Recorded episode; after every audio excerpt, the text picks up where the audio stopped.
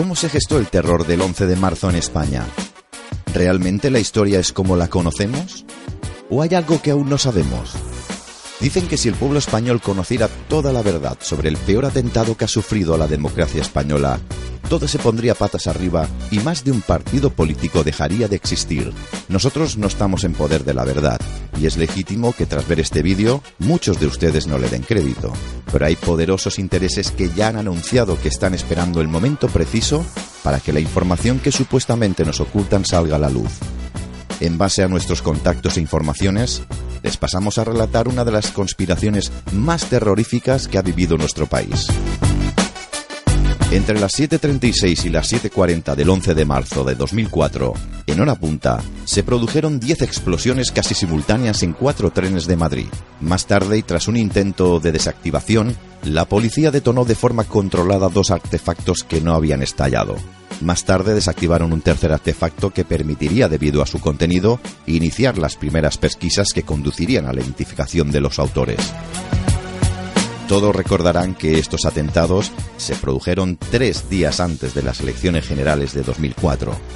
Recordemos también que dicho atentado varió la intención de voto de los españoles que, mayoritariamente y según las encuestas, volverían a depositar la confianza de nuevo en el Partido Popular. En ese momento los dos principales partidos políticos, tanto el Partido Popular como el Partido Socialista Obrero Español, se acusaron mutuamente de ocultar y distorsionar información relativa a estos atentados y siempre por las mismas razones, aprovechar la desgracia con fines electorales. Recientemente se cumplieron, como ya saben ustedes, 14 años de los atentados terroristas del 11 de marzo de 2004 en Madrid. Es duro recordar este fotograma oscuro de la historia de nuestro país, pero en honor a las víctimas, debemos tener siempre en nuestra memoria ese nefasto día en el que volaron por los aires unos trenes que circulaban por el corredor de Henares en las estaciones de Atocha, El Pozo y Santa Eugenia. El terror estaba sembrado y la muerte se llevó a 191 inocentes, así como muchas personas heridas de distinta consideración. Tras el atentado, rápidamente y según la información que manejaba el gobierno de José María Aznar, fue que el yihadismo islamista había sido el responsable material de estos atentados. De la misma manera, las instancias judiciales competentes, incluido el Tribunal Supremo, aseguraban que unos radicales habían sido los responsables. Fueron días muy difíciles. El desconcierto en los primeros momentos del atentado para el gobierno del Partido Popular fue mayúsculo. Estábamos a escasos días de unas elecciones generales con una política informativa, por cierto, muy desafortunada. También aparecieron otras teorías. No faltaban los que aseguraban que la banda terrorista ETA era el autor material. Otros creyeron que fueron los marroquíes. Y otros, ojo al dato, el Partido Socialista. Pero algo extraño que chirría hay en este caso que nos ocupa. Tras el atentado del 11M, hubo determinados errores menores que se originaron por la urgencia en averiguar y detener a los culpables. Por ejemplo, ¿por qué tanta prisa en destruir todos los trenes días después del atentado? ¿No se supone que los trenes afectados por las explosiones eran una fuente de información esencial? El hecho sorprendente de desguazar y hacer desaparecer los trenes afectados suena borrado de pruebas. ¿Por qué? ¿Por qué quisieron borrar esas pruebas? ¿A quién involucraban esas pruebas? Está claro que había alguien interesado en que estas pruebas no se conocieran jamás.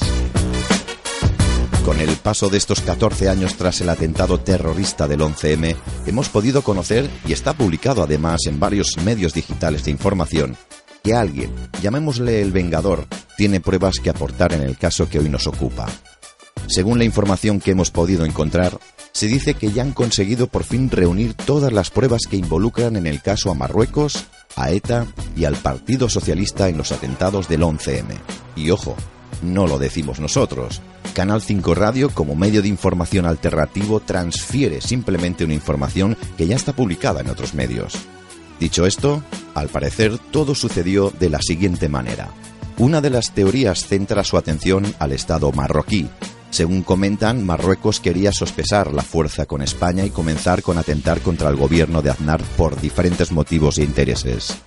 Como aperitivo, recordaréis, invadió el islote de Perejil para arrebatárselo a España. Una invasión extraña y un poco absurda, ¿no creéis? ¿A cuento de qué? Pero sigamos. En ese momento, y con el mejor de los criterios, el entonces presidente del gobierno José María Aznar llamó a Bush y con el apoyo logístico de los norteamericanos la invasión del islote quedó frustrado. A partir de ese momento, los marroquíes quedaron heridos en su orgullo así como por el ridículo mundial que habían hecho y a partir de ese momento se pusieron en contacto con ETA para planificar el 11M. Todo apunta a que el Partido Socialista estaba al corriente de todo a través de los contactos que tenía con la banda terrorista.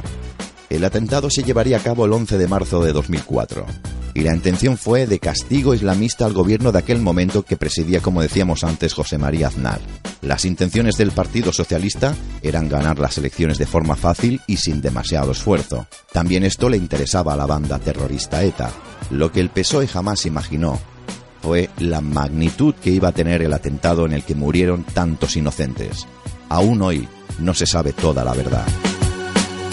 Nuestro hombre en la sombra o vengador dispone incluso de una grabación en la que se escucha la voz de Pepiño Blanco diciéndole a Rubalcaba Ya está todo listo, Alfredo. Todo el mundo se ha tragado lo de los islamistas. Hemos ganado las elecciones.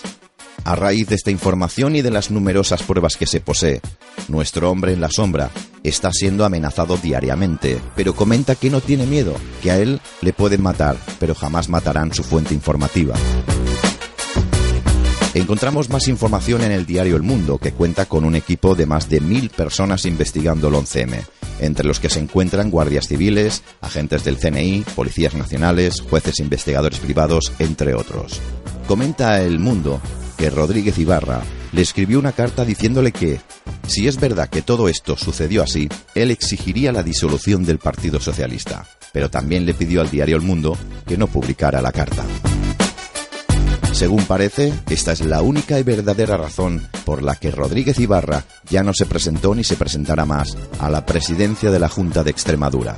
El plan del diario El Mundo, tal y como ha manifestado en la radio, es ir sacándolo todo a la luz poco a poco y justo antes de las próximas elecciones para darle la puntilla final al Partido Socialista. Bueno, ¿realmente será así? Recordar las palabras de Luis del Pino, todo esto que está saliendo no es nada comparado con lo que va a salir. Ya veremos lo que opinan los españoles cuando quede demostrado que el Partido Socialista Obrero Español conocía que se iban a cometer los atentados del 11M. En fin, a partir de ahora cada uno que saque sus propias conclusiones. Dejar vuestras opiniones en la caja de comentarios. Gracias por estar con nosotros. Me dirijo al gobierno y a las fuerzas políticas para decirles que este es más que nunca el momento de la unidad democrática frente al terrorismo. Los terroristas tienen que saber que sus crímenes son tan atroces como inútiles. Tienen que saber que cualquier gobierno les dará la misma respuesta y los perseguirá hasta que respondan de sus atroces delitos.